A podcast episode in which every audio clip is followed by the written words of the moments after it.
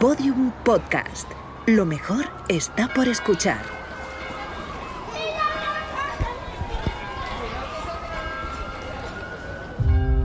El 11 de abril de 2018 se produjo una tormenta solar de clase X9. Fue la más intensa jamás registrada.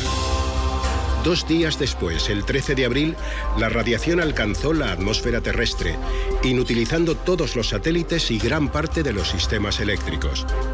El planeta quedó en completa oscuridad. Este evento fue conocido como el Gran Apagón. Segunda temporada. Capítulo 6. El Profeta.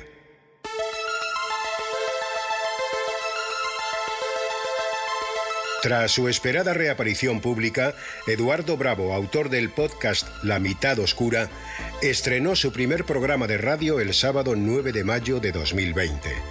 Se tituló El Profeta, con Eduardo Bravo. Bienvenidos amigos y amigas a esta primera edición de El Profeta. Algunos me conocéis, otros muchos no. Así que me presento. Me llamo Eduardo Bravo y durante las próximas dos horas voy a ser vuestro conductor.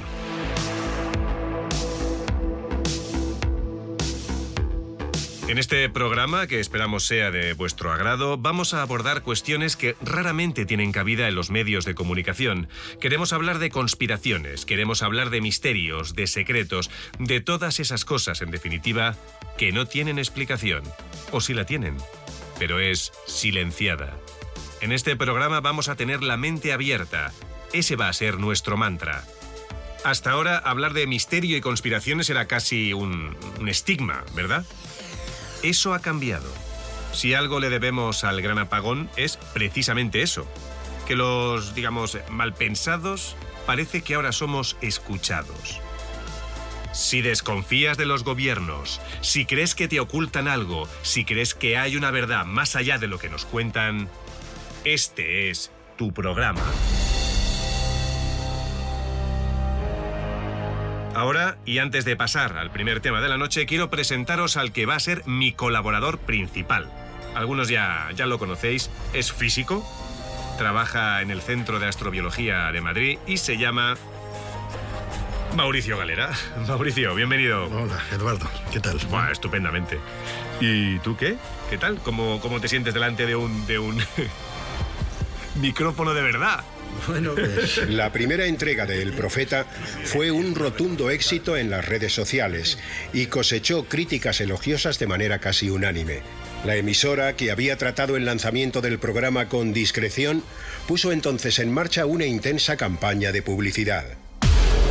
Hay un lugar donde las cosas no son como te han contado, donde la versión no oficial es más creíble que la oficial, donde somos escépticos, donde lo dudamos todo. Hay un lugar donde somos como tú. Amigos, amigas, bienvenidos a El Profeta. Todos los sábados al filo de la medianoche. El Profeta con Eduardo Bravo. El Profeta duró solo 12 programas. Su última emisión tuvo lugar el 25 de julio de 2020. Tres días después, su presentador Eduardo Bravo y su principal colaborador Mauricio Galera fallecieron en un accidente de tráfico.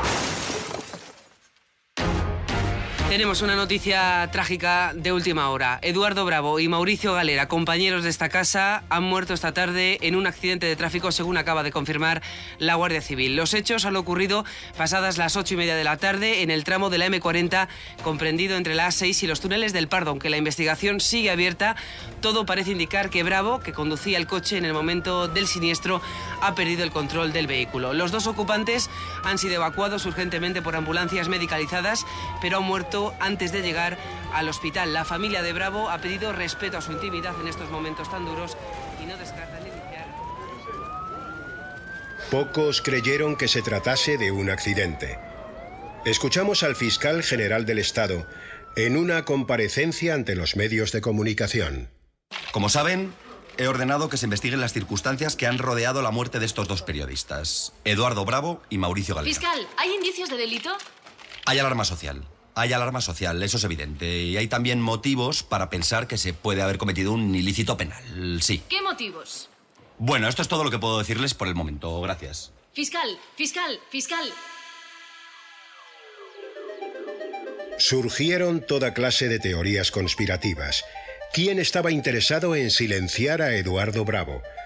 Muchos relacionaron su muerte con un anuncio que el propio Bravo había hecho en el que sería su último programa. Estamos hablando del 56. La agencia no existía por entonces. Sí, señor. Pues estupendo trabajo de investigación, Mauricio. Felicidades. Gracias, muchas gracias, Eduardo. Seguiremos hablando de ello en otros programas, seguro, porque es un tema que yo estoy convencido de que interesa a nuestros oyentes. Muy bien, cuando quieras. Porque sí, queda mucho que contar todavía. ¿Sí?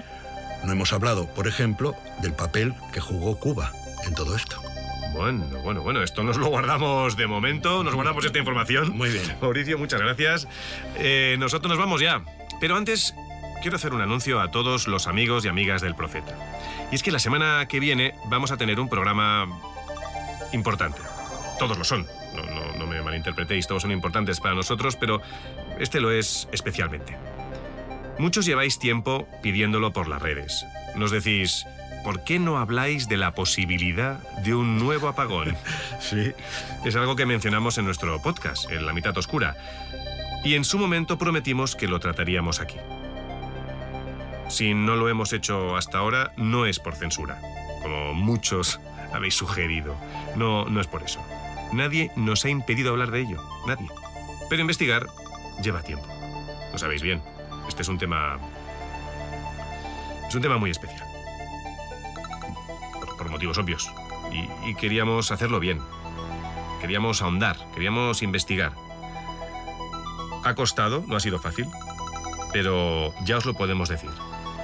La semana que viene, en El Profeta, abordaremos la próxima tormenta solar. Os dejamos con un adelanto.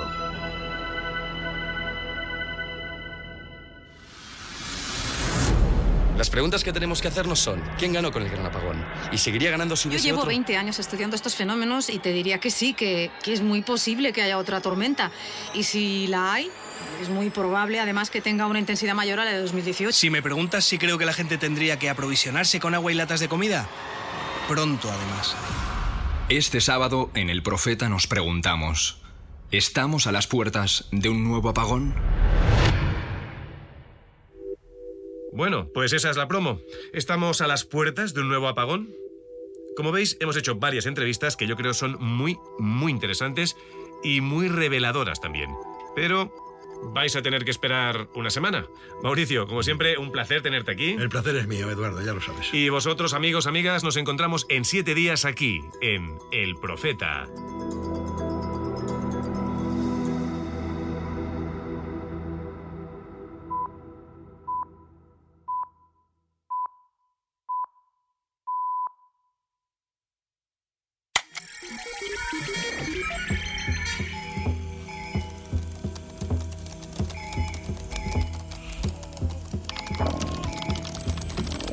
Tras la muerte de Eduardo Bravo, un grupo de internautas lanzó una campaña de presión contra la emisora.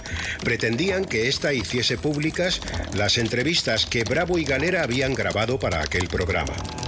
La emisora nunca respondió a la petición. Anonymous han atacado la web de esta emisora a la que culpan de la muerte de Más de Bravo. 200 personas se han congregado esta tarde en la Puerta del Sol con pancartas de memoria de Eduardo Bravo y Mauricio Galera. En ellas se podían leer diversos mensajes culpando a la Fiscalía de ocultar la verdadera causa. Eduardo Bravo fue erigido mártir por ciertos sectores escépticos con la versión oficial.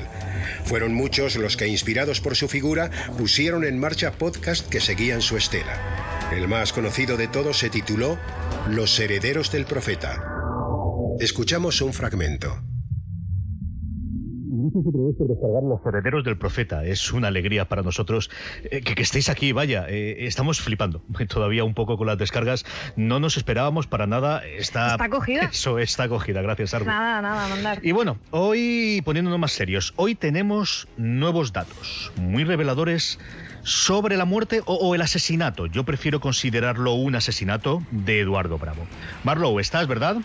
Estoy, estoy. Me está haciendo cosas un poco raras Skype, pero yo creo que va a aguantar bien. Si queréis, que se me ha olvidado decirlo al principio, si queréis comentar por Twitter, ya sabéis, hacedlo con el hashtag Herederos del Profeta, todo junto. Bueno, Marlon, nos contabas, eh, ¿qué nuevos indicios han descubierto? Pues mira, esta semana el Digital Confidencial publica eh, un texto bastante largo que reconstruye los últimos días en la vida de Eduardo. Sí. Y es muy revelador, porque el periodista lo que ha hecho es hablar con la gente a la que entrevistó Eduardo, ¿vale? Ajá. La que entrevistó para el último programa. Sí, sí, aquel que, recordamos, no se emitió en el que especulaba con otro apagón. Ese. ¿Y qué cuentan? Y dicen que va a ser más intensa que la de 2018. ¿Más intensa todavía? Sí, sí, hablan de que teniendo en cuenta el ciclo solar, que están disparados los niveles de radiación, podríamos tener una tormenta esta vez de clase X10. Claro, la cuestión es, eh, ¿puedo? Sí, sí, claro. No, decía que la cuestión es si eso provocaría un apagón. Sí, eso es. Que haya otra tormenta solar, que parece que va a haberla seguro, eso es una cosa. Pero no quiere decir que vaya a provocar un apagón. Bueno, pero si la tormenta es más fuerte que la del 2018... Si es más fuerte, hay apagón seguro, seguro. Lo cual, pensándolo bien, nos lleva a una pregunta. ¿Nos lo están ocultando otra vez?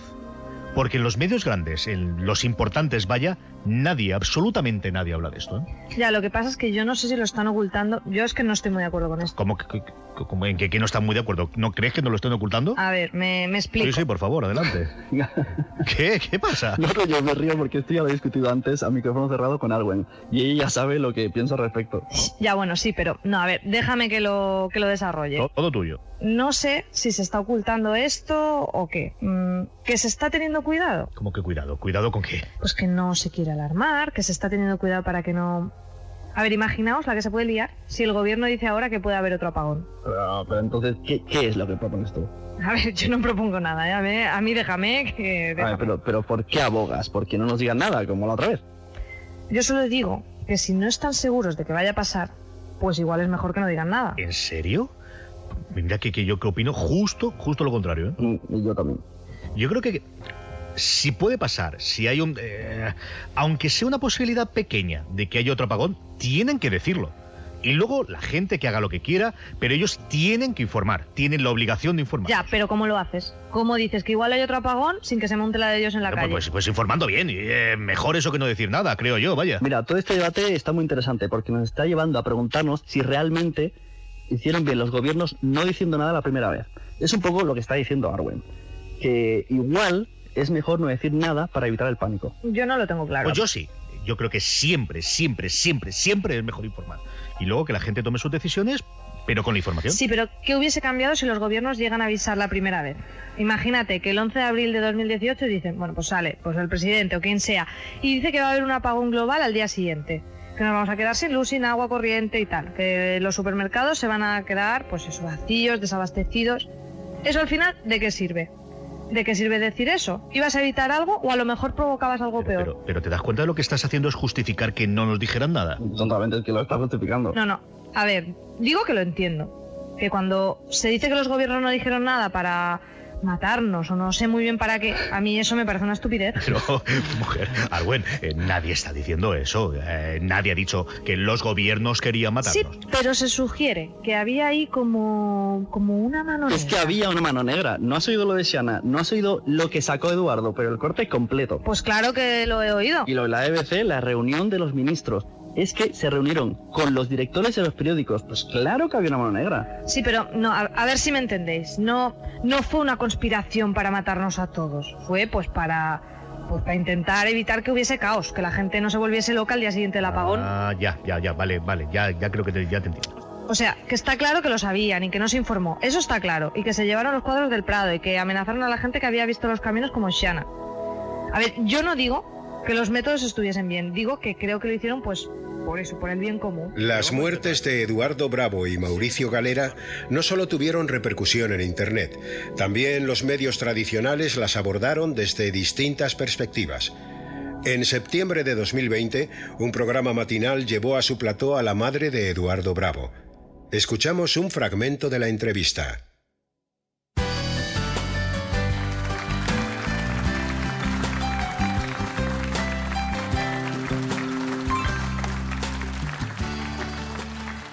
Esta mañana tenemos con nosotros a una invitada que nos hace mucha ilusión. Una mujer que ha vivido una de las experiencias, podríamos decir, más duras que puede vivir alguien en su vida. Sobrevivir a su hijo. Está aquí porque más allá del dolor, más allá del terrible sufrimiento que ha vivido y que sigue viviendo, tiene un mensaje que quiere compartir con todos nosotros. Recibamos con un fortísimo aplauso a Sofía Esteban. Ponte cómoda, por favor. Gracias. Sofía, ¿cómo estás? Bueno, nerviosa. Pues no lo estés. Estamos aquí en familia, ya lo sabes. Sí, sí. Nuestros espectadores a lo mejor no saben quién eres ahora mismo, porque no has aparecido en los medios hasta ahora. No, no. Bueno, vas a permitir que te presente. Sofía es la madre de Eduardo Bravo. Gracias. Muchísimas gracias. Eduardo Bravo. Muchos de nuestros espectadores seguro que lo recuerdan. Presentaba el programa de radio El Profeta, en una emisora de este mismo grupo, y alcanzó mucha popularidad después del apagón. Todos oímos hablar de él entonces, pero luego tardó en reaparecer en público. Estuvo desaparecido prácticamente dos años, y todos oímos muchas especulaciones. Él incluso habló de ello en su podcast, antes de saltar a la radio. ¿Qué pasó en ese tiempo, Sofía? ¿Por qué desapareció tu hijo? Estuvo muy mal. Tuvo una depresión y estuvo dos años muy mal, muy medicado. Le dieron la baja y no salía de casa prácticamente. ¿Y esa depresión estaba relacionada con lo que le pasó? ¿Con todo aquello que le pasó después de colarse en el Museo del Prado? Sí, sí. Él a partir de ella no, ya no levantó cabeza. Al principio no contaba lo que le había pasado, se negaba a hablar de eso. Estuvo con psicólogos y, bueno. A muchos nos sorprendió que no tomara alguna iniciativa legal. No quiso.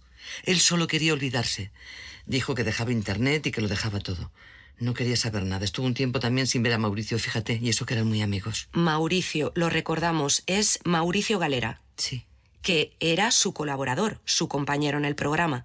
También fallecido en aquel accidente de tráfico. Sí, pobre. También era un hombre. Es que, es que era muy buena persona. Tranquila, tranquila, ya está. Sí, perdón. No, mujer, no pidas perdón. Bastante haces con venir aquí. Es que se están diciendo muchas cosas de mi hijo, cosas que no. Sí. Cuéntanos. Yo no quería venir a televisión ni nada. Yo, yo tengo una peluquería, ya ves tú. A mí estas cosas...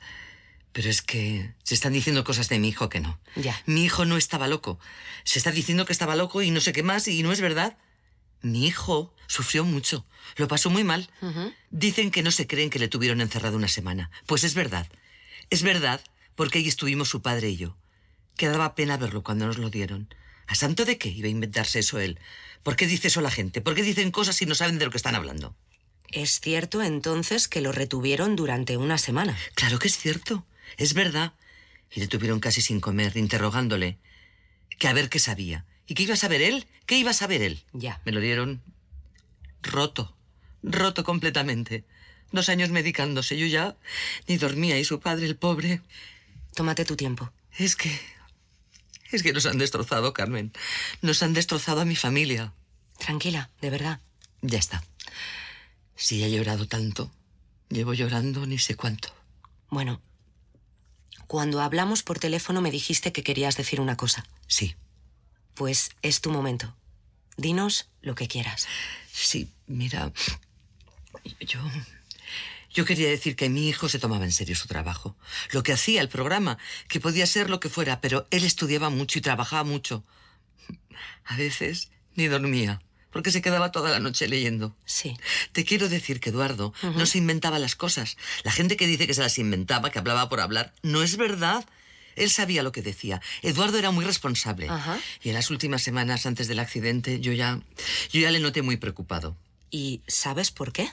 No. Tampoco me dijo que estuviese preocupado, pero las madres, las madres notamos eso. Ya lo sabes tú. Claro. Fíjate que con el programa de radio estaba contentísimo, pero algo debió de pasar. Yo no sé, que volvió a estar como antes. Volvió otra vez a no dormir, a andar con ojeras y yo no sé, se andaba también tomando alguna pastilla. Y no sabes por qué.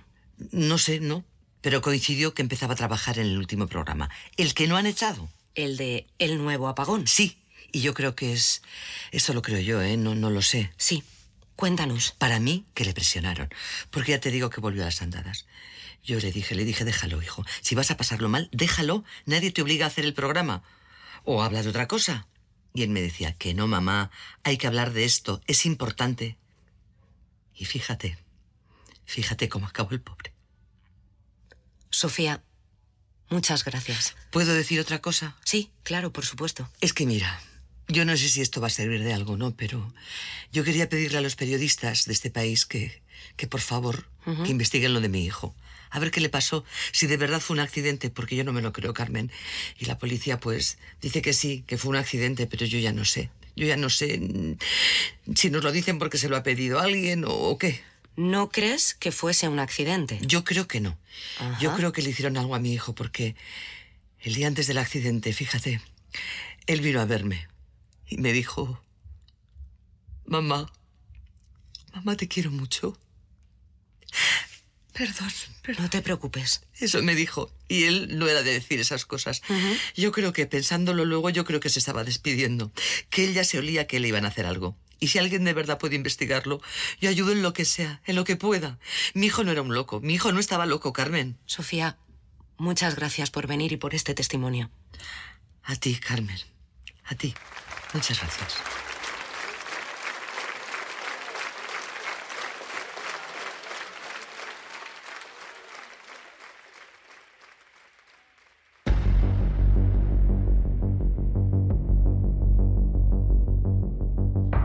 El 10 de noviembre de 2020, un juez confirmó que Eduardo Bravo y Mauricio Galera fallecieron en un accidente de tráfico. En su sentencia, el magistrado desestimó las sugerencias de asesinato al considerarlas especulaciones carentes de toda prueba. A día de hoy, las entrevistas que Eduardo Bravo grabó sobre un nuevo apagón siguen sin ver la luz.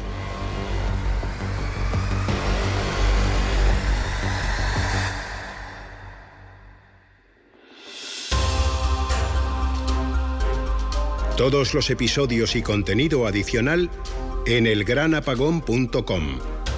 Síguenos en Twitter, arroba elgranapagón y facebook.com barra elgranapagón. El Gran Apagón está escrito por José Antonio Pérez Ledo, realizado por Roberto Maján y dirigido por Ana Alonso.